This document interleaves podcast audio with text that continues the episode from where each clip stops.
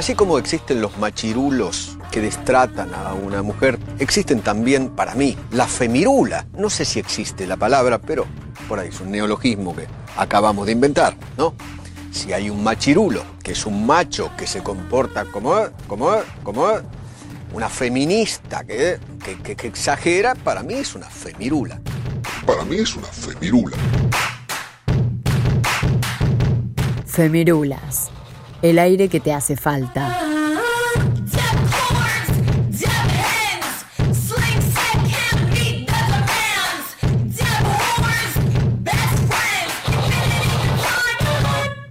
En un mundo de gusanos capitalistas hay que tener coraje para ser mariposa. Loana Berkins, activista trans, defensora e impulsora de la identidad travesti.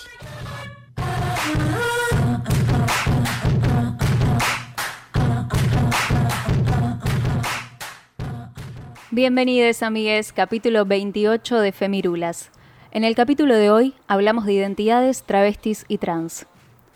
Siempre nos gusta traer voces protagonistas a las temáticas de cada capítulo, pero hoy lo vamos a volver a recalcar porque si hay algo que hay que revertir es que las demás personas hablen por les travestis y les trans, que es a lo que nos acostumbraron. Para este capítulo tenemos dos entrevistades. Uno es Lucas, varón trans y estudiante de la UBA, de, quien no vamos a revelar su nombre completo para respetar su decisión. Nuestra segunda entrevistada es Alba Rueda, subsecretaria de Políticas de Diversidad de la Nación y la primera persona trans en ocupar un cargo jerárquico de esa magnitud dentro del Poder Ejecutivo. Vamos a hablar sobre cuáles son los principales reclamos de las identidades travestis trans y qué sería necesario para lograr implementarlas. Sabemos que existe una ley de identidad de género, pero ¿hasta qué punto se cumple esa ley? Teniendo la presencia de un varón y una mujer trans, vamos a abordar qué diferencias hay entre las vivencias de cada identidad, en qué punto sus luchas se tocan y en qué puntos se separan. Es urgente pensar políticas públicas que incluyan a las identidades travestis trans. Urgente visibilizar sus luchas. Urgente lograr que haya repercusión cultural y social de forma masiva. Les doy la bienvenida a capítulo 28 de Femirulas, Identidades travestis trans.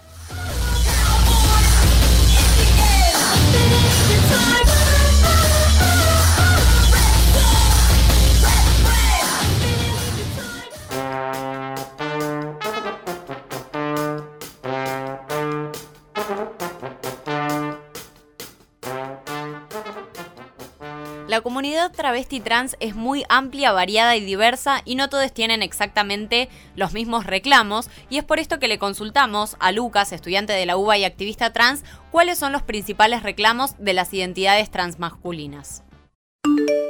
Nada, antes que nada, gracias por invitarme o bueno, por interesarse en, lo que tengo yo para decir.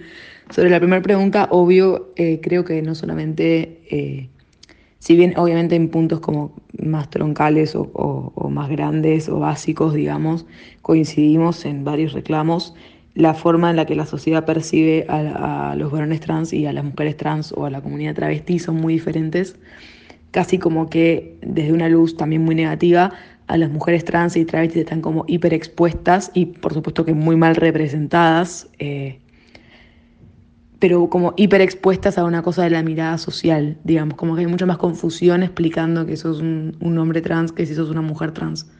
No sé si se entiende mucho lo que quiero decir, pero como que eh, todo, o sea, incluso desde el prejuicio es como que cuando te hablan de una mujer trans, eh, mucha gente piensa, bueno, es un hombre que se viste de mujer, ¿entendés? Que por supuesto que está mal, pero digamos, por lo menos hay una idea, es como que la gente en, en lo que yo veo en la, eh, fuera de ámbitos, qué sé yo, quizás feministas o, o, más progresistas o por lo menos, no sé, sub 35, eh, es como que lo primero es una confusión, un, bueno, para no, entiendo muy bien qué, qué, sos y eso, bueno, obviamente eh, refleja que no, no existimos mucho, es como la sociedad sabe muy poco de nosotros.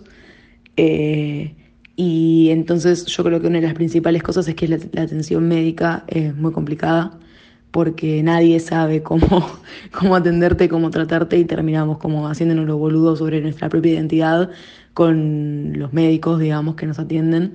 Eh, o no yendo, que es lo que, bueno, por lo menos yo y la gente que yo conozco lo que terminamos haciendo. Así que yo creo que eso es como mucho más allá de cosas que compartimos en el reclamo, como el cupo laboral o el tema de una buena entrega y aplicación de hormonas, eh, una, de los reclamos principales es esto, como nadie sabe bien qué son los hombres trans, es como complicado adaptar esa parte de la sociedad que quizás está como fuera de esta problemática o discusión a eh, una tratativa eh, positiva de los tipos trans. Y eso obviamente empieza eh, con el Estado, básicamente.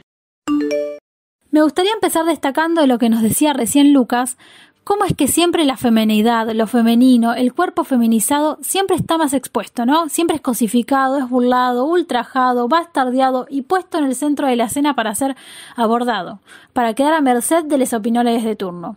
Como nos dice también Lucas, y lo dice muy pertinentemente, eh, por la falta de información circulando, y podríamos decir también en parte por una invisibilización hacia el colectivo de varones trans, esto no sucede.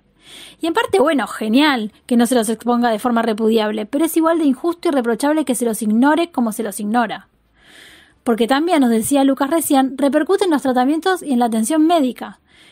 Ya lo hemos dicho acá varias veces en Femirula, las médicas no tienen formación profesional con perspectiva de género a menos que ellas mismas se la procuren.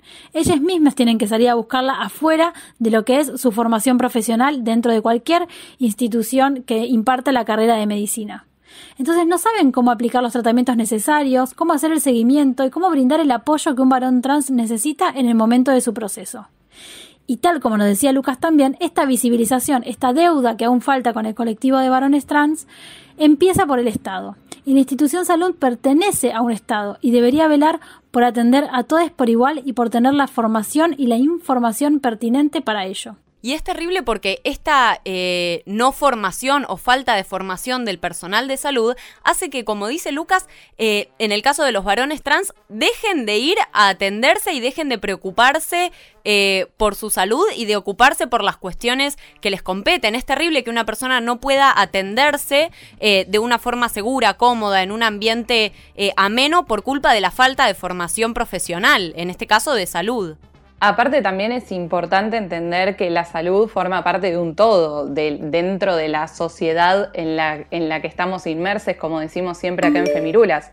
Entonces, eh, es lógico que, va, es lógico, digamos, algo que sucede y es real, es que el sistema médico y el personal de salud no trabaja ni con perspectiva de género, ni tiene concepciones que rompan con el binarismo y el biologicismo. Entonces, pasan estas cosas que nos cuenta Lucas.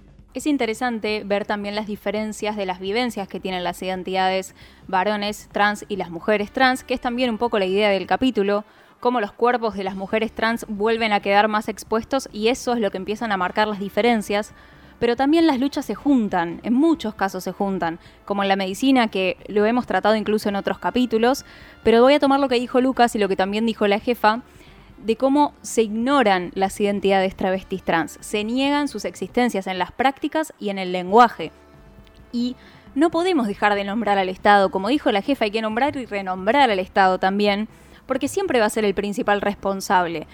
Y en gran parte, más allá de que la sociedad tenemos muchas cosas por revertir, las instituciones tenemos muchas eh, cosas por revertir, pero el Estado tiene el poder de revertir esas injusticias. Entonces por eso siempre tiene que estar en el eje de la discusión, porque ellos pueden y tienen las herramientas para revertir todo esto. Este año, creo yo que uno de los resultados más victoriosos de las luchas de la comunidad travesti trans fue la incorporación de Alba Rueda como subsecretaria de Políticas de Diversidad de la Nación se fundó, que esto también es otro hito de este año, el Ministerio de Mujeres, Género y Diversidad, y se eligió por primera vez en la historia a una mujer trans militante por los derechos de las personas travestis y trans. A Alba le hicimos la misma pregunta que a Lucas y nos contaba esto. ¿Cuáles son los reclamos eh, principales de las mujeres trans y travesti? Bueno, en nuestro país está muy atravesado por condiciones muy similares a la población trans y principalmente a las mujeres eh, trans y travestis lo que, lo que sucede en general es que eh, la violencia policial, el abuso de la policía es algo muy muy común, este, digamos, dentro de los reclamos históricos para, para la, la agenda es que efectivamente no se criminalice más la prostitución, que, que realmente no haya un hostigamiento y un acoso hacia, hacia las personas trans por parte de la policía. Y después hay otras dos cuestiones que registramos como muy, muy particularmente. Una son el reclamo por el derecho al trabajo. Este, la mayoría de las personas trans quieren trabajar y, lo hacen saber eh, a través de cupo trans, a través de inclusión laboral.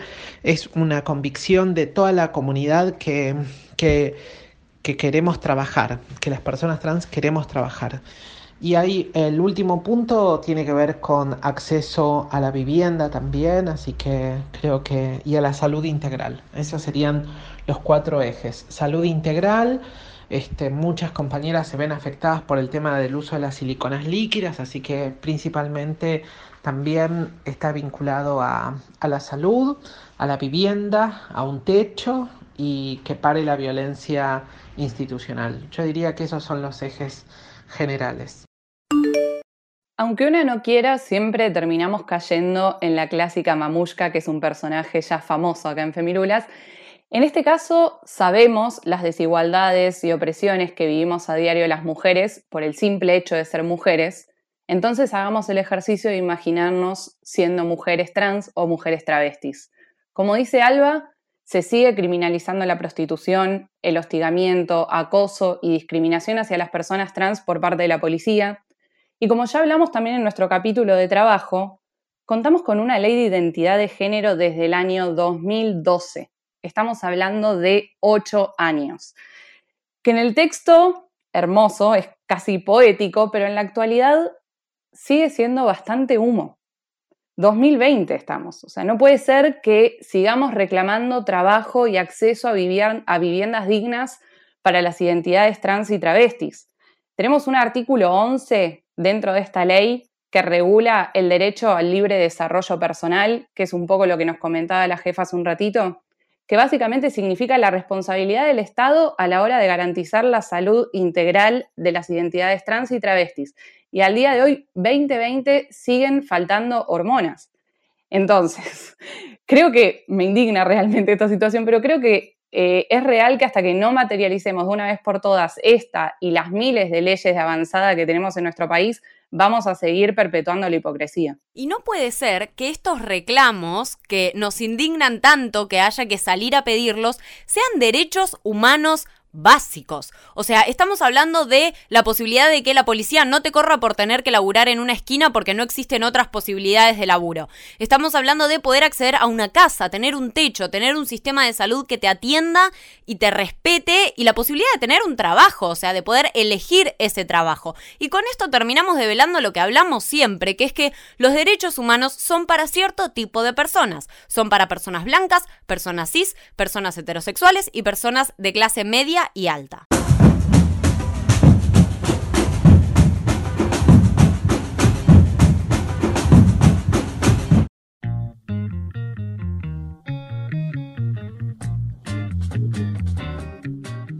En este capítulo nos acompañan dos entrevistades con historias muy diferentes y esto no es casualidad.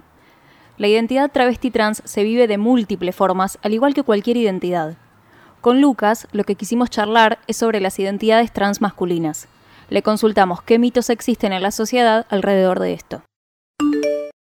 Eh, yo creo que no sabría esto que decía antes de la sobreexposición de las mujeres trans encima en las peores luces y en contraposición una súper baja representación de los hombres trans y como desconocimiento, tipo hay como una cortina de humo y no hay nada atrás.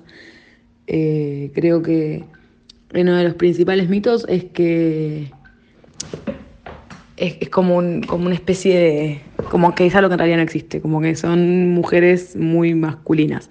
Como que la gente que no está quizás dentro de la, como de la comunidad LGBT tiene como una idea muy de... Del, casi como el mismo prejuicio que con las lesbianas, que son como muy masculinas, tipo, no sé si se entiende lo que estoy diciendo, eh, que obviamente son dos cosas completamente diferentes, digamos, cortarte el pelo no te hace hombre, eh, y es como una cosa, y creo que muchos de los prejuicios o, de violencias que, acechan, entre comillas, a los tipos trans, además de, bueno, biologicismo, que obviamente lo compartimos con las mujeres trans, esta idea de que lo que te define es tu biología, eh, creo que mucha cosa de yo te, tipo, estás como confundida, si querés, y tipo, yo te voy a hacer mujer, como una cosa social de eso, que es como muy compartido con, con las lesbianas masculinas. Y con esto, eh, aclaro, no quiero decir que me parezcan colectivos que necesariamente estén cerca ni nada, obviamente son parte de tipo mismo colectivo de diversidad, pero eh, son categorías completamente separadas, las lesbianas y los tipos trans, no, no estoy diciendo otra cosa. Hay una cortina de humo, dijo Lucas, y con esa frase me quedo. Eh, hay lamentablemente prejuicios y estereotipos que se comparten, como el biologicismo, que él nombró, pero además se profundiza aún más en las identidades trans masculinas por esta cortina de humo, por esta doble invisibilización que se genera. Pongámonos a pensar a cuántos militantes trans masculinos conocemos y a cuántas militantes trans mujeres conocemos, incluso en espacios LGTBIQ, digo, incluso en espacios feministas. Pero esto no quiere decir que no existan, para nada, pero sin embargo tienen menos visibilización hay una doble invisibilización. Me pareció muy fuerte lo que dijo respecto eh, a, las, a las identidades y al cruce, digamos, de la confusión entre una identidad de un varón trans y de una lesbiana que tal vez es más masculina, que es eh, antes de imaginarte la posibilidad de, las existencias de los varones trans, te imaginas una lesbiana masculina o una mujer muy masculina. Y es tipo, ok, directamente se niega, se invisibiliza por completo. O sea, no existen cualquier cosa antes que un varón trans. Volvemos a lo mismo que hablamos un montón de veces, ¿no? Pero es esto de la sociedad pidiéndonos constantemente estar etiquetándonos, queriendo meternos como en distintas bolsitas con etiquetas, a ver, este pertenece a esto, este pertenece a lo otro. Y las identidades son plurales y son diversas y, está en cada uno, cada uno de nosotros aceptarlas y, hay una cuestión que me parece fundamental en esto que es eh, que las identidades trans y travestis aún al día de hoy están luchando por la despatologización de esta situación y estamos yo vuelvo de nuevo con el año porque necesito repetirlo un millón de veces. 2020, gente, ¿de qué estamos hablando? Es, es tremendo. Las veces que tuvimos este debate, que ya ha salido en nuestros otros capítulos de otras identidades, esto de que decía Lucas, ya salió en otras identidades de estás confundida, estás confundido. ¿Confundida qué? Es una vez más esta necesidad de las etiquetas que decía Iro, pero como también este debate que, que ha salido en otros capítulos de hasta qué punto esa etiqueta también no nos sirve, ¿no? De repente nos molesta que nos etiqueten y molesta un montón, pero por el otro si tengo cómo nombrar mi identidad, no solo eh, anímicamente es un montón, personalmente es un montón, psicológicamente es un montón, sino que socialmente y culturalmente es un montón. Necesitamos también poder nombrar la identidad que somos y visibilizarla. Y esto de las etiquetas tiene que ver con lo que mencionamos siempre en una cantidad de capítulos interminables, que es que lo que no se nombra no existe y lo que no existe no tiene derechos, tan simple y sencillo como eso. Y acá aparece la ley de identidad de género, que Iro la nombraba hace un rato puede llegar a ser una etiqueta tal vez, pero es tremenda etiqueta. Y como contaba Iro, la tenemos desde el año 2012, con un texto hermosamente progre, hermosamente avanzado. Si lees la ley, es realmente de un país que no sabes ni, reconocer que es Argentina. Pero sin embargo, al igual que muchas leyes en Argentina, llegamos a tenerla, la cual es una recontra victoria, pero muchos de sus principales puntos no se cumplen, no se aplican en la realidad.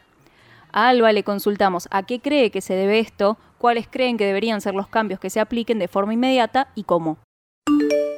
Bueno, la ley de identidad de género es al día de hoy, entiendo, todavía una ley de referencia muy, muy importante pone al Estado en una función administrativa, nos pone a nosotros, este, digamos, en, el reconocimiento de nuestras identidades y creo que en el artículo 2, que es cuando describe de qué se tratan las identidades trans, eh, las identidades de género, justamente creo que em, habla de que el Estado debe reconocer todas las identidades de género este, y en eso para las personas no binarias me parece que es fundamental, o sea que además es una ley que está vigente, que es actual, que tiene que ver con nuestras sociedades.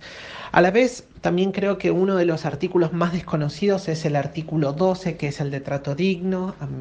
me parece fundamental, tiene que ver principalmente con cuestiones culturales, con el desconocimiento y la administración principalmente que hacen las distintas instituciones. El trato digno tiene que ver con reconocer el derecho de las personas trans, eh, tanto en ámbitos públicos como privados, especialmente para las personas menores de 18 años que hayan eh, o no cambiado su documentación. Y esto quiere decir que se va a respetar a todas las personas por su identidad de género. Y cuando no funciona, cuando no se respeta, es efectivamente porque hay este, personas que interpretan la ley o se ponen arriba de la ley y consideran que efectivamente son ellos los responsables de este, hacer efectivo, este, mm, eh, digamos, el reconocimiento de derechos del, Estado, cuando en realidad es al revés. Hay una función administrativa que debe este, cumplir y con quien se debe registrar a las personas que no hayan cambiado el documento, se debe llamar especialmente a niñas y adolescentes trans.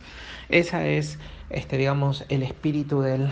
Eh, y además el texto de la ley del artículo 12 y y con el que me parece que es el más preocupante para los ámbitos educativos, que no se respete la identidad de género a simple mención de niñas y adolescentes, y este es el punto. Me surge como una contradicción tremenda con este punto que nos comenta Alba, porque por un lado entiendo que tenemos que velar, lógicamente, por el respeto a la identidad de género de todas las personas y como nos comenta, resulta fundamental hacerlo durante la etapa de la niñez y la adolescencia. Entonces, poder contar con este respaldo normativo es sumamente importante para finalmente erradicar la violencia, la discriminación, la desigualdad hacia las identidades trans y travestis. Pero después le encuentro como una contracara, no sé qué opinan ustedes, pero digo, somos una sociedad que tiene que regular el trato digno. O sea, yo no puedo evitar basarme en el propio texto de la ley, que ya como título del artículo 12 habla de trato digno. Son dos términos que no puedo creer que sea necesario tener que regularlos y tener que tenerlos por escrito. Es que, Iro, lo dijiste vos justamente hace un rato, o sea, todavía en muchos casos se lucha contra la despatologización. Entonces, ¿de qué estamos hablando? Estamos hablando de personas que no se les respeta su identidad de género porque en muchos casos creen que son enfermedades o que son tipos que se visten de mujeres o que son mujeres que se visten de tipos o que qué sé yo, una cantidad de sarta de boludeces porque no hay otra forma de mencionarlo. Entonces es como, está bien, es indignante, pero lamentablemente vivimos en una sociedad súper discriminatoria, súper eh, exclusiva, excluyente. Eh, entonces eh, son necesarios, porque si no, lamentablemente ahí aparecen las vidas que no son dignas, las vidas que realmente tienen, viven un, nivel de violencia y de sufrimiento que, que, no debería por qué pasar. Acá creo que sale un debate muy interesante que siempre para mí es muy rico debatir, que tiene que ver con cómo cuando UNE se empieza a juntar o, o a reunir en espacios feministas, empezás a pensar que todas estas cosas ya no pasan más, empezás a pensar que estamos un poquito más avanzados como país, empezás a decir, che, qué bueno, y te das cuenta que en realidad a nivel masivo eso no pasa, o sea, a nivel masivo somos una sociedad de mierda todavía, en un mundo de mierda. Entonces, cuando lo analizamos de esa forma, no parece tan raro que tengamos que exigir dentro de la ley el trato digno, porque estamos pidiendo, como dijo Alba hace un rato, están pidiendo trabajar, pidiendo un lugar en la sociedad que se les niega. Eso es tremendo. Y, por eso digo siempre que es muy rico debatir esto dentro del feminismo. No solo llegar a la gente que le interesan estos debates, sino llegar a la gente que no le interesan. Esa es ese es el desafío. O sea, realmente pensar un Estado transfeminista, una sociedad transfeminista. Eso es utópico ahora, pero es la única solución creo de todas maneras que un caminito por el cual empezar tendría que ser nuestra famosa educación sexual integral, que vuelve a aparecer en todos los capítulos y nunca me voy a cansar de llamarla la madre de todas las batallas, porque es diferente si recibimos educación sexual integral desde chicos. Creo que queda claro, pero no tiene nada que ver con sexo en este caso. Tiene que ver con que la ley de educación sexual integral también se habla de diversas identidades, se habla de diversidad sexual, desde chiquitos te enseñan las diferentes identidades que existen. Sería demasiada diferente la sociedad si empezamos a recibir ESI desde chiquites, muy diferente. Y en la temática del día de hoy, las niñeces, las adolescencias y las juventudes trans son muy difíciles, justamente por la falta de información, por la invisibilización y por todo lo que venimos hablando. En este caso, le consultamos a Lucas sobre niñeces, adolescencias y juventudes y cómo le parecía a él que son los, acompañamientos desde las instituciones hacia las identidades travestis trans. Sobre la última, bueno, Juli, que me está mandando las preguntas, fue al mismo colegio yo, así que sabe. Eh, fui a colegio público toda la vida, pero fui a un colegio público bastante cheto, digamos. Eh, y ahora, bueno, voy a la UBA, que bueno, también es pública, pero también no es, eh, digamos, sigue siendo capital federal, sigue siendo, bueno, muchas cosas. Em, y creo que mi experiencia es como, esto es como muy personal, creo que no se puede responder tipo el acompañamiento desde las instituciones, tipo voy a hablar de mi experiencia personal. Yo creo que yo salí del closet eh, cuando terminé el secundario y lo decidí, o sea, estaba en quinto año y dije, no, bueno, yo voy a terminar el secundario y después voy a salir del closet, tipo fue una decisión premeditada. Eh, porque sentía que el colegio es como, como una cosa muy como liberal, como, bueno, hacer lo que quieras, pero tipo no había ninguna contención, ¿entendés? Tipo, no te iban a decir que no, no te iban a prohibir cambiarte el nombre, pero no te iban a decir que, bueno, no sé, qué onda el resto de, tipo, el alumnado eh, con esta situación, es, es un espacio sano, es un espacio seguro, eh, no sé, eh, los docentes, la administración, cómo lo toma su familia, como no existe mucho eso. Y después, bueno, en la universidad es como, siento un poco lo mismo, eh, y además siento que bueno, la UBA es como este super mega monstruo, por en el colegio por lo menos te conocen, porque es un espacio más reducido y tenés, aparte yo fui 13 años al mismo colegio, entonces era como que eso también daba como una sensación de familiaridad en la UBA, tipo nadie sabe quién sos, digamos. Eh, y tuve experiencias así, corte, eh, una trompada en el baño. o sea, tuve experiencias como medio turbias en, en la facultad. Y nada, yo, o sea, la verdad no puedo mentir, la UBA estaba como, charlémoslo, hablemoslo, contanos qué pasó, qué sé yo. Yo la verdad no tenía ganas de tener problema. Eh, aparte es algo que, bueno, a mí lo personal me da mucha vergüenza, entonces era como, bueno, no, no voy a armar un drama administrativo en la UBA por esto. Eh, pero un poco lo mismo, como todo el tiempo tapar baches, como que no existe una política de prevención a estas cosas concretas que se aplique en el aula, ¿entendés? O sea, sí, qué sé yo, dar un taller optativo, la gente que te mete una trompada en el baño no va a ir a un taller optativo sobre la perspectiva de género, ¿me entendés? O sea, no lo van a hacer. Entonces es como que, bueno, siento que también en un punto se hace lo que se puede y lo mismo que decía antes, como que la sociedad avanza un ritmo que quizás la vida política, administrativa, universitaria, escolar, no. Eh, pero bueno, es como un mitad de camino que, bueno, acompaña o por lo menos se condice con el tiempo que vivimos. Está buenísimo hablar desde lo particular, ¿no? Como recién nos decía Lu, que iba a empezar a, contar qué es lo que le había pasado respecto a lo que le estábamos preguntando, su trayectoria en ciertas este, instituciones educativas y demás, este, porque teniendo en cuenta que hay muy poca información circulando, si estos casos que en principio parecen ser individuales, si se empiezan a juntar, si se empiezan a escuchar, pueden empezar a formar un relato colectivo que tenga mucha más llegada y mucha más impronta, ¿no? Volvemos a decir, y ya lo hemos dicho varias veces acá en Femirulas, la institución escuela es una de las más conservadoras. Por más que intente con distintos protocolos, formas o herramientas que intente implementar, aún sigue siendo una de las instituciones a la que más le cuesta implementar las grandes demandas de los colectivos LGBTIQ. ¿No?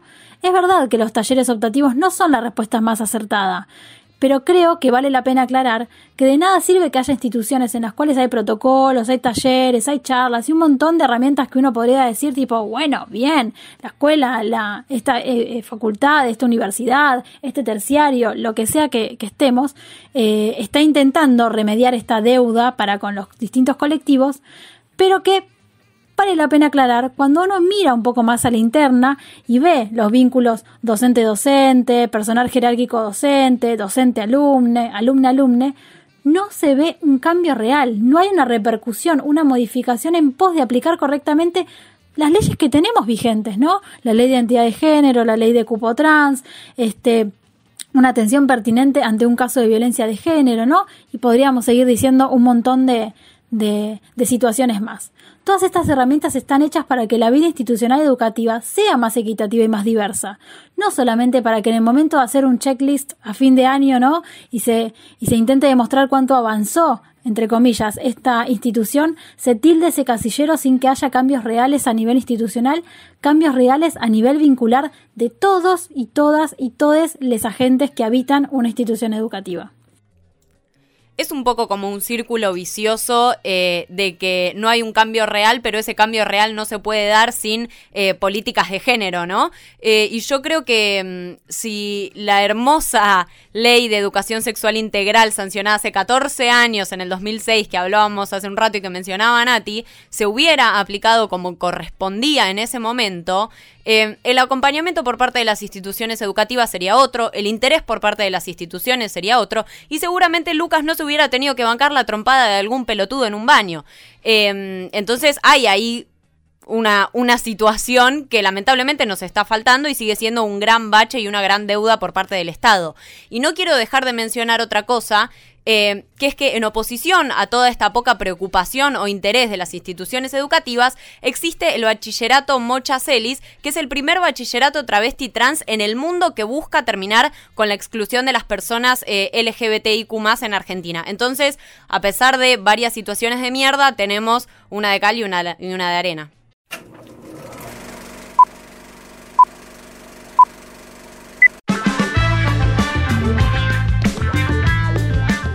Hemos hablado en Femirulas sobre producciones tanto ficcionales como documentales o como formato serie web o serie streaming eh, que aborden eh, la temática de las identidades travesti trans, ¿no? Eh, pero bueno, hoy vamos a abordar algunas producciones quizás no tan este, populares, tan mainstream como las que hablamos en alguna otra oportunidad, sino que vamos a intentar abordar algunas producciones menos conocidas. Y vamos a arrancar por este, una producción del año 2016 que se llama Growing Up Koi, que es un documental que muestra la lucha de Les Adres de Koi, una niña transexual luego de que la escuela le prohibió usar los baños para niñas, ¿no? Porque en su inscripción estaba anotado como este, en el área de los varones, cis.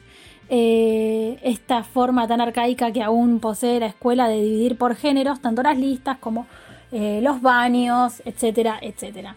Eh, en algunas escuelas hoy en día se está reformulando eso, sobre todo en la lista de eh, los estudiantes de cada curso, pero en algunas escuelas todavía sigue esa modalidad más bien de principios del siglo XX, ¿no?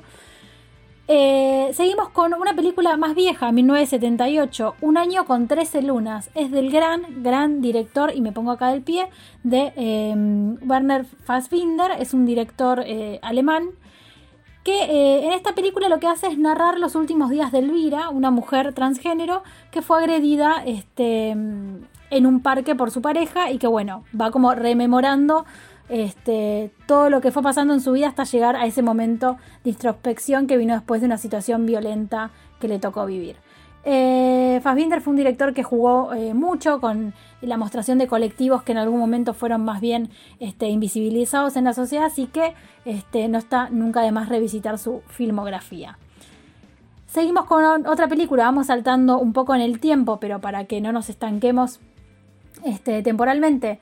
Tangerines, película del 2015 de otro gran director que viene bastante en punta, se llama eh, Sean Baker.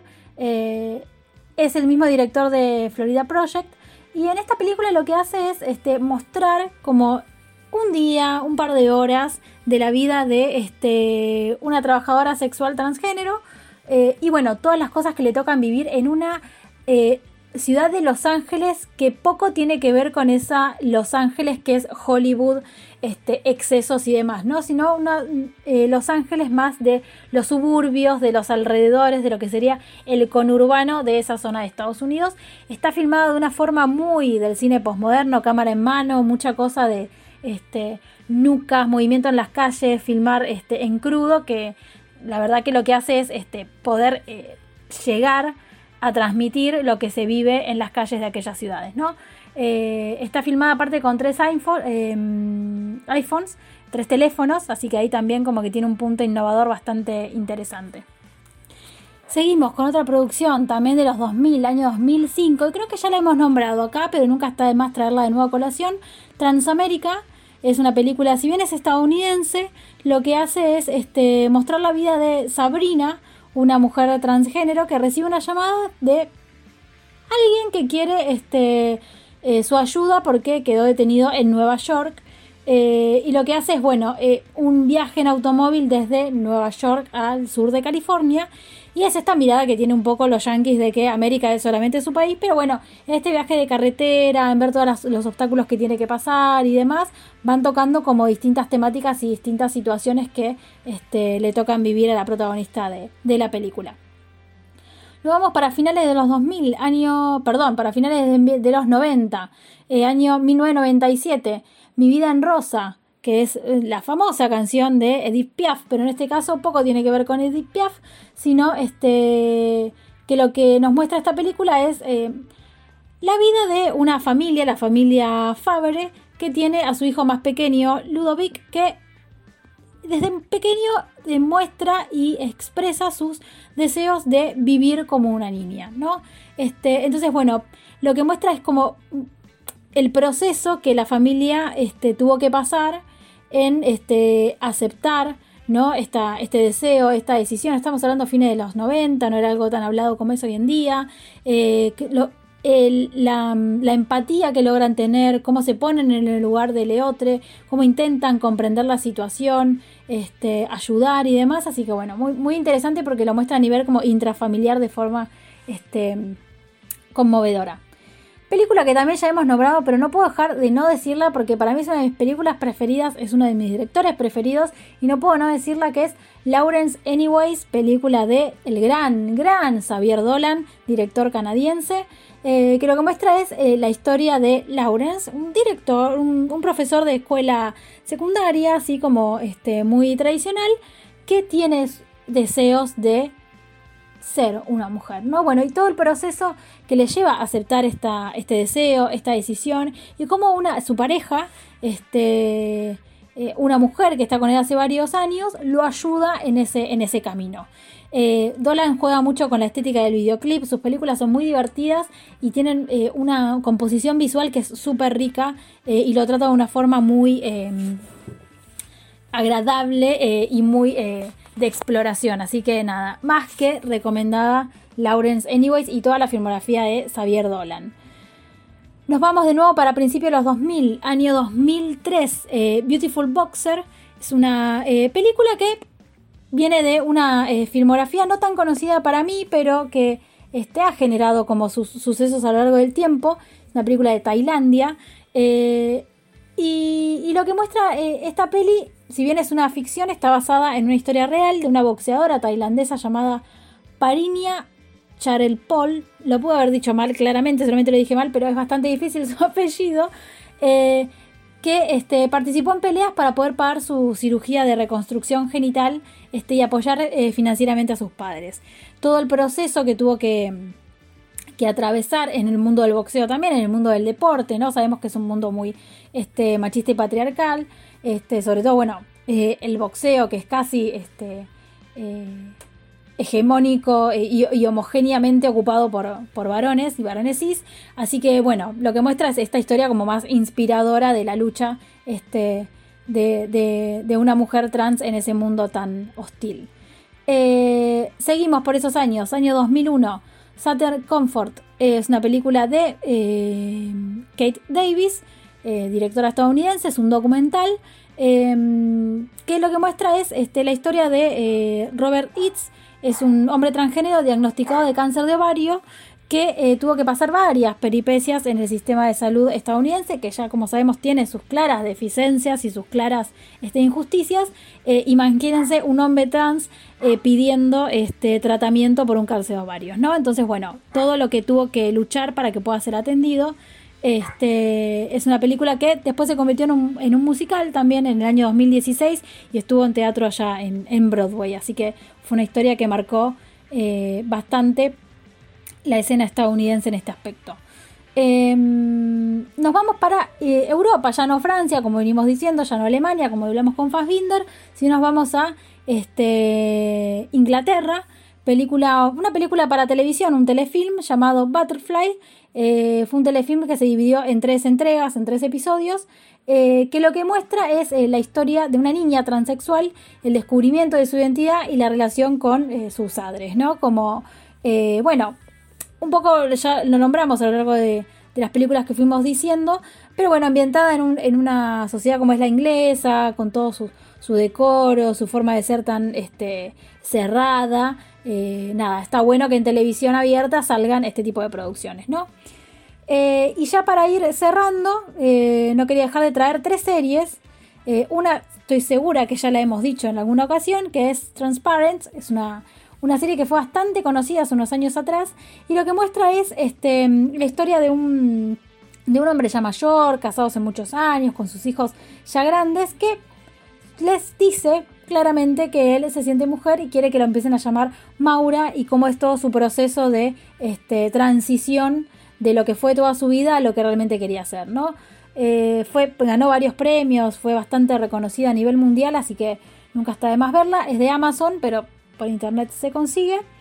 Eh, otra serie que me pareció muy, muy este, buena, que es eh, Historias de San Francisco. Está en Netflix, pueden ver las primeras en realidad es raro lo que pasó con esta serie porque tiene tres temporadas, pero en Netflix está la primera y la tercera. Falta la segunda, que sé que los productores se han arrepentido de haberla hecho porque no está por ningún lado, pero bueno, con la primera y la segunda se entiende perfectamente la historia.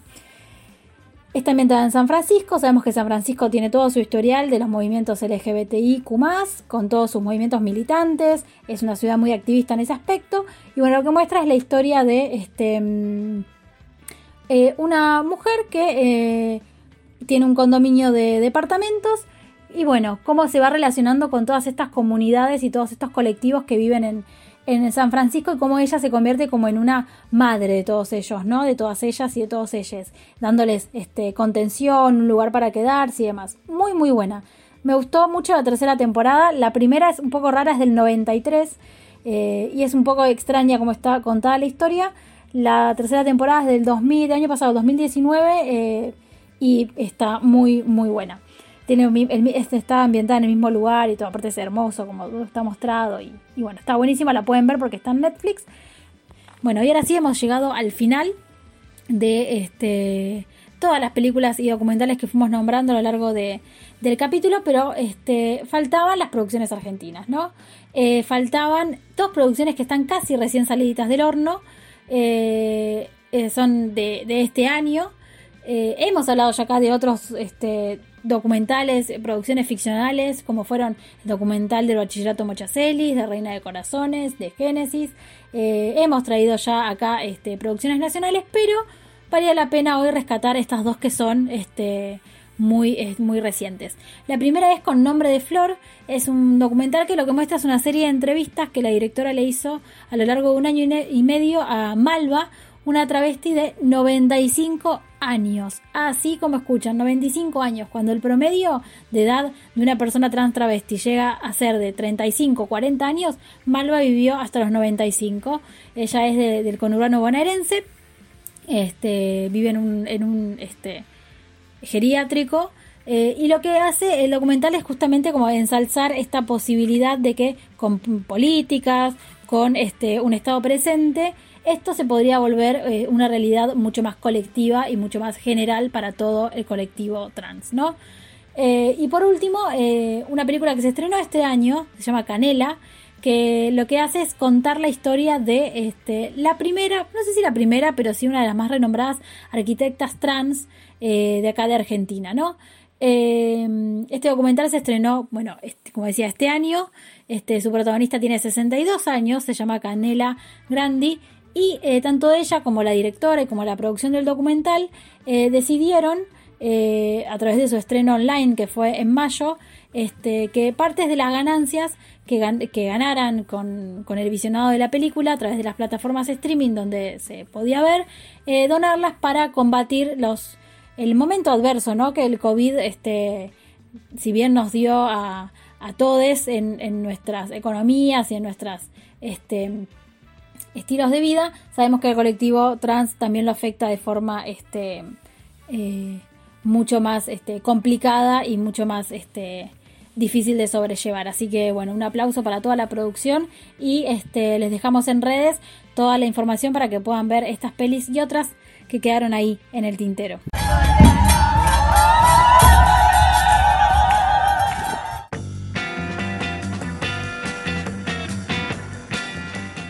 Para hablar y visibilizar a las identidades trans es necesario hablar de transodio. El transodio y el travestiodio sigue existiendo dentro de esta cultura patriarcal y sigue costando incluso la vida de los compañeros travestis trans. A Lucas le consultamos de qué manera se manifiesta la transfobia hacia las identidades transmasculinas. Yo eh, es raro porque esto que digo, como, como nadie está mucho pensando en los chabones trans en general, es como que la sociedad como concepto tiene mucho más presente eh, otras cosas de la diversidad, es como, no sé, está como poco presente. Yo creo que eh, se vive como mucha violencia en algún punto en las instituciones educativas y sobre todo en las instituciones de salud, eso es como lo más pesado. Eh, pero eso tiene más que ver como quizás como con un progreso que tiene que hacer el Estado y como sabemos la vida política y administrativa siempre va más lento que la vida social eh, de, los individuos, digamos. Eh, no quiero entrar en temáticas así como returbias o, pesadas de violaciones correctivas ni nada, que por supuesto hay y no son pocas tampoco. Yo creo que sí me parece, o sea, como para no decir obviedades, sí me parece que incluso dentro de la comunidad está como, de la comunidad LGBT está como raro. Primero porque es como que es raro porque sos, o sea, no sé, yo que suelo estar con mujeres, es como, bueno, eh, como que es muy difícil para la persona que se tiene que relacionar con vos y si bien yo sí creo que, que las preferencias genitales no son transfóbicas, sí creo que si me decís, mira, yo no quiero estar con vos porque soy una mujer heterosexual y tipo me estás bardeando, obviamente, o sea, está todo bien que quieras estar conmigo, pero obviamente no es porque seas heterosexual, porque no es que yo soy tipo una lesbiana, ¿entendés? Eh, y creo que eso es como a lo que voy con la con, no saber nada de las identidades. Lo mismo pasa con los tipos gays. Eh, es como o quieren estar con vos porque tienen tremendo fetiche con los tipos trans, cosa que pasa mucho. Eh, o, o no porque soy gay. Tipo, sí, ya sé. lo entendimos todos. Eh, pero creo que tiene mucho que ver con eso, como que incluso dentro de la comunidad LGBT es como una comunidad que está como al costadito y se entiende poco y nada, eh, y como que la única manera de salir de eso, de poder sobrevivir incluso dentro de la comunidad, es como súper amoldarte a los estereotipos de, de género esto de no ser para nada femenino o no tener ningún, como manerismos, tener la voz grave, tener barba, tener como pasar como un tipo cis. Yo soy una persona que igual por otros motivos, tipo que a mí me genera mucha euforia y bla bla, eh, lo hago, o sea, no soy una persona femenina, digamos, eh, según los estereotipos obviamente, eh, pero sí me doy cuenta con mis amigos y cosas, e incluso con cosas que capaz no son controlables, no es que tipo te pusiste una pollera, que no tiene nada de malo, pero no es lo que hacemos todos quizá, sino que capaz todavía tenés la voz aguda, o no te querés hormonar o no podés, o tipo, no sé, por tu tipo de cuerpo, es como, bueno, difícil de, de, pasar como un tipo cis, aunque quisieras, y es como que eso sería como la única escapatoria para tipo tener un mínimo de respeto, ¿entendés? Me encanta cada vez que hablamos de la discriminación dentro del colectivo LGBTIQ, porque siempre pensamos que es todo color de rosas y divino, y después nos chocamos con una realidad que si bien es más amena y agradable que la del mundo exterior que transitamos todos, sigue teniendo varias cositas en donde te seguís chocando con discriminación, transfobia, homofobia, bifobia, misoginia, entre, entre varias otras, y que muchas veces tiene que ver con no interiorizarte en ciertas temáticas, porque como decía Lucas, ¿no? También esto de, del no saber, eh, porque que seamos parte de la comunidad LGBTIQ, no significa que sepamos todo sobre todas las identidades y que realmente no nos interese el bienestar de la persona que tenemos al lado. Em, creo que también todavía tenemos muchísimo que construir con respecto al deseo, porque si bien como decía Lucas también, tener preferencias genitales no es transfóbico, sí lo es cómo tratas a una persona basándote en eso, o incluso el hecho de eh, fetichizarla. Son situaciones que se dan y que tienen que ver con los cuerpos que consideramos deseados y deseantes. Em, y por otro lado, em, ¿Cómo puede ser que la única forma para sentirte cómodo en este mundo eh, y dentro de la comunidad sea amoldarte a los estereotipos de género? Que si te sentís cómodo con eso, está genial, pero si lo haces como alternativa para no sufrir otros tipos de violencias y que te demuestren un mínimo de respeto, como decía Lucas recién, estamos al horno. Nosotras, como siempre, decimos que es importante nombrar a las cosas por su nombre Creo que la palabra transodio, transfobia, está muy bien puesta. Lamentablemente hay que hablar de transodio, pero está bien puesta porque no es solamente discriminación, no es solamente exclusión, es realmente odio y fobia lo que sienta la sociedad por las identidades travestis trans y es importante que lo manifestemos de esta forma, es importante que hablemos de odio, porque eso es lo que reciben de gran parte de la sociedad. Es importante que nombremos a las cosas por su nombre, porque el transodio le cuesta la vida a compañeros travestis y trans. Y uno de los casos más emblemáticos que tuvo la historia de la comunidad travesti trans es el de Diana Zacayán. Porque si hablamos de militantes por los derechos de las identidades trans y travestis, es imposible no hablar de Diana. Es larguísimo enumerar todas las grandes luchas de Diana, pero entre las más importantes estuvieron ser parte del equipo del programa de diversidad sexual del INADI y participar en el Frente Nacional por la Ley de Identidad de Género que nombramos hace un rato, donde su rol fue fundamental para la sanción y que incluso la misma Cristina Kirchner le da personalmente su DNI a Diana y fue realmente un momento histórico hermoso pero lamentablemente la traemos en este bloque a Diana, no solo por sus luchas, sino porque también fue víctima del transodio. El 11 de octubre, justamente hace cinco años, fue brutalmente asesinada por Gabriel David Marino, que por primera vez en la historia incluso, la muerte de un activista travesti fue investigada como travesticidio. Nunca nos cansamos en Femirulas de repetir que los derechos adquiridos se tienen que defender con uñas y dientes y acá no hay excepciones, porque lamentablemente nos toca contarles que hace poco confirmaron la pena de prisión perpetua para Gabriel David Marino, el travesticida, pero le quitan el agravante de odio a la identidad de género. Esto no es menor, no es para nada menor. Que la Cámara Nacional de Casación Penal le dé cadena perpetua, pero saque este agravante, está ignorando una vez más, está sacando visibilidad una vez más. A Alba Rueda le consultamos qué opinión tenía al respecto y nos contaba esto. Bueno, eh, la opinión que tenemos acerca de que la Cámara Nacional de Casación haya confirmado la perpetua a Marino, pero que se haya quitado el agravante del odio a la identidad de género, para nosotras es profundamente preocupante. Eso tiene que ver principalmente con que la mayoría de los ámbitos judiciales no reconocen la identidad de género trans, subsumirnos a las categorías binarias de hombre y mujer, reducir la figura este, del travesticidio a un tipo de violencia este, vinculada a la perspectiva de los varones que ejercen violencia sobre las mujeres, eso no es, este, digamos, eh, la primera sentencia, eso es otra, una decisión que, que elimina nuestras condiciones de vida, elimina los modos en los que mataron a, Diana también y no reconoce este, el agravante de odio a la identidad, según ellos, porque no está probado. Yo realmente no sé qué pruebas objetivas este, se eh, refieren para que se pruebe el odio a la identidad en un travesticidio. La verdad, este, sorprendida y, creo que además fue una sentencia totalmente innecesaria y cruel con, la, con toda la comunidad, porque ahí hay un mensaje judicial al ámbito de la comunidad trans y, va bastante en esa línea, en un mensaje este, de la falta de reconocimiento que hoy tiene la justicia hacia nuestros cuerpos, hacia nuestras identidades.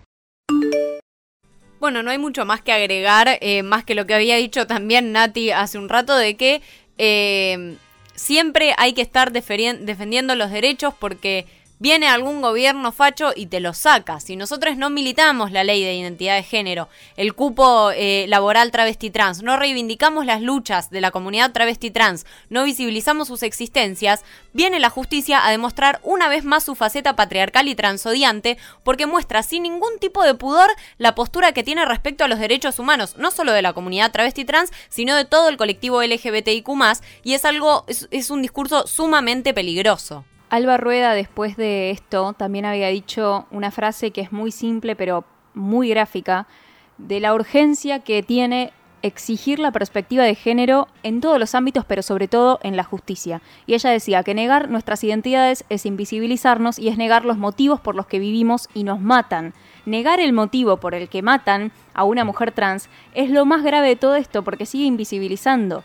La parte más grave de todo es no nombrarlo. Por eso también antes me enervaba mucho con, con nombrar lo que es el transodio y la transfobia, porque es eso lo que tiene la sociedad. Es un odio que lleva al punto de matar a una mujer simplemente por ser una identidad trans. La última consulta que le hicimos a Alba tiene que ver con la situación actual, que no podemos dejar de hablar sobre esto.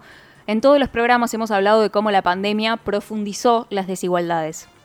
A Alba Rueda le consultamos de qué manera afectó el coronavirus y la pandemia en las identidades travestis y trans.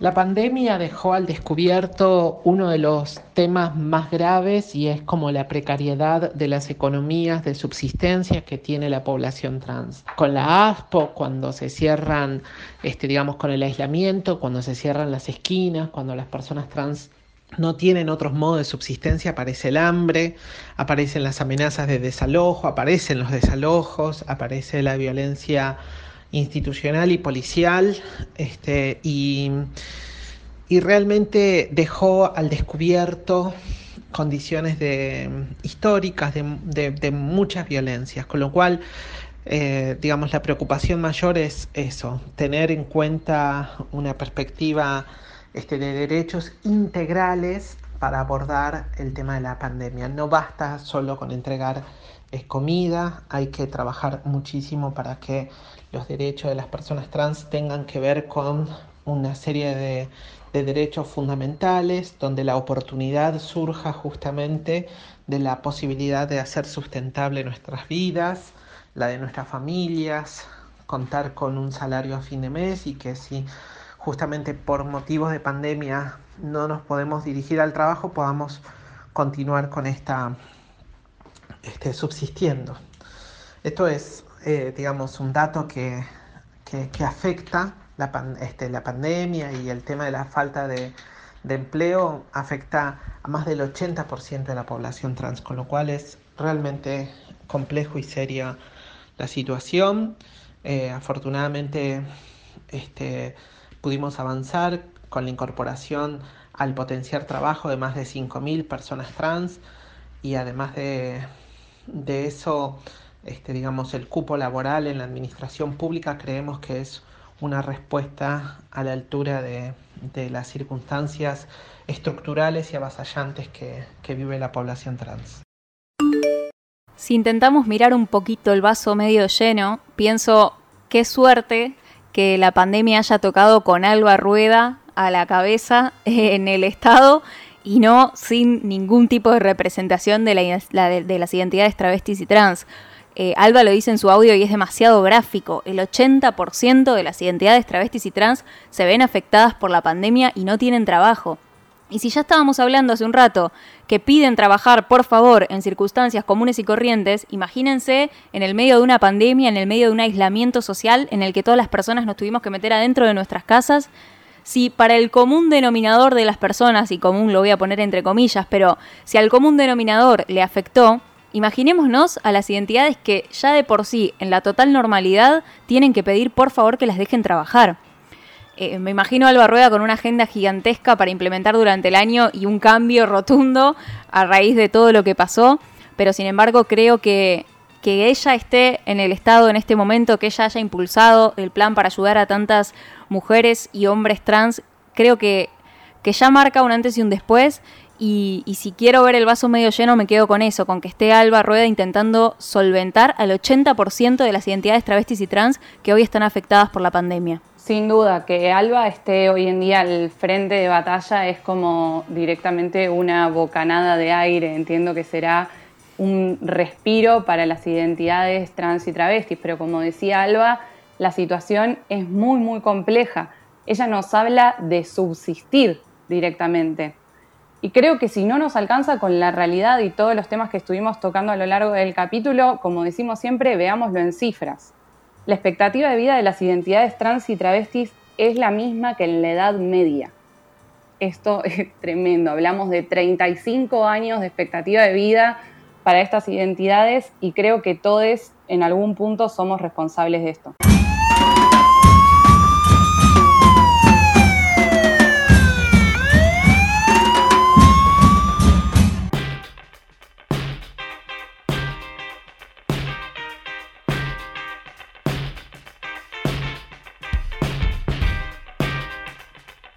Llegamos al final de este capítulo 28, Identidades travestis y trans, y en este caso, como siempre saben, tenemos una consigna o una actividad en nuestro Instagram, arroba femirulas, pero quisimos hacer algo que grafique lo que estamos hablando y que visibilice también cuáles son las problemáticas de las identidades travestis y trans.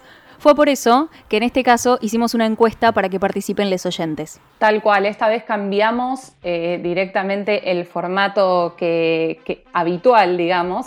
Y la primera pregunta que le hicimos a nuestros oyentes fue, ¿tenés o tuviste compas trans o travestis en el colegio? Y en este caso, el 13% dijo que sí, contra el 87% que nos dijo que no. Tengamos en cuenta que tuvimos más de 100 oyentes respondiendo a estas consultas. La siguiente pregunta que le hicimos a nuestros oyentes fue, ¿tenés o tuviste compas trans o travestis en la facultad? Y en este caso aumentaron eh, el sí, pero bueno, sigue siendo muy ínfimo al lado del no, el 29% respuesta afirmativa y el 71% respuesta negativa. Y por último, les, hicimos esta misma consulta respecto al ambiente laboral. Y en este caso nos respondieron un 13% que sí, tuvieron compas trans o travestis en el, en el laburo, y un 87% que no. Estos son los números eh, que nos permiten ver en un pequeño porcentaje de personas y de testeo, digamos, em, el bajo acceso a la educación, al trabajo que tienen las personas y las identidades trans y travestis. Y creo que eso también es un poco lo que queremos demostrar, que no solo es su invisibilización, sino el poco acceso a cuestiones que en realidad el resto de las personas tenemos, eh, básicamente por su identidad de género o por nada, no terminar de salir del closet porque sabe que hay un montón de cosas en la vida que se le van a complicar, eh, como por ejemplo Lucas que había premeditado salir eh, del closet y, y nominarse como varón trans una vez que terminara el colegio. Entonces, creo que es tan bueno tener en cuenta estos, estos porcentajes y estas pequeñas estadísticas. Esa era la intención también, visibilizar y hacernos pensar, darnos cuenta cómo faltan las identidades travestis y trans, como dice Juli, en todo lo cotidiano, pero que sin embargo hay mucha, muchísima gente que es trans, que es travesti y sin embargo no tiene el lugar que merece en la sociedad. Es urgente pensar un Estado y una sociedad transfeminista. Gracias por llegar hasta acá y nos encontramos la próxima. Chau, chau. Femirulas, el aire que te hace falta. Seguinos en Twitter, Instagram y Facebook como arroba el Seguinos en Twitter, Instagram, Facebook. como arroba el Hacen artística o, o, Dale, seguinos